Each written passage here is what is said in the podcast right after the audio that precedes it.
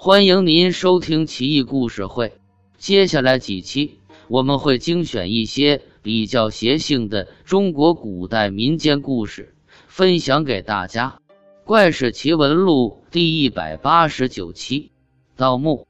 古时邯郸有这么兄弟二人，一个叫程凡，一个叫程玄，靠盗墓为生，干着扒人坟的勾当，转战南北，算得上融会贯通。兄弟俩也颇为得意，但盗墓主要靠程凡，程玄主要靠扮鬼，以备不测。他俩干活时，程凡穿黑衣在下面动手，程玄穿白衣装厉鬼。若有人经过看到，则早已破胆，哪还有功夫上前看个究竟？两人屡屡得手，好不快活。这晚月黑风高。二人又干起了勾当。程凡准备好了家伙，程玄化好了妆，因他两人早已盯上了一座富家新殡之坟。来到坟地，看早已有二人在那里，打扮竟然和他俩一样。兄弟二人议论道：“必是同道之人。盗墓本不是正业，不分先来后到，只分技艺高低。”二人越想越气。到手的鸭子又要拱手让人，实在不甘心。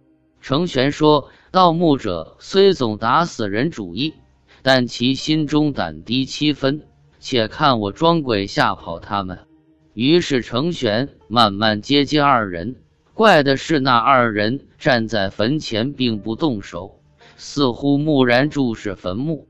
程玄观其二人打扮，也是同他俩模样，一个黑衣。一个白衣，只是帽子很高，手中好像拿锁链和棒子。程玄突然心中一惊，冷汗骤下。这哪里是盗墓贼，分明是黑白无常。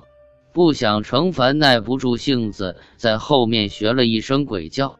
这不叫还好，一叫送掉了他弟弟性命。那两人一回头，直奔程玄而去。程玄早已吓得。瘫坐在地，哪里还能动？只见黑白二人一起身，惨笑道：“用他交差便可。”一挥锁链，将程玄套住，拽出其魂魄，转身一跳，遁地消失不见。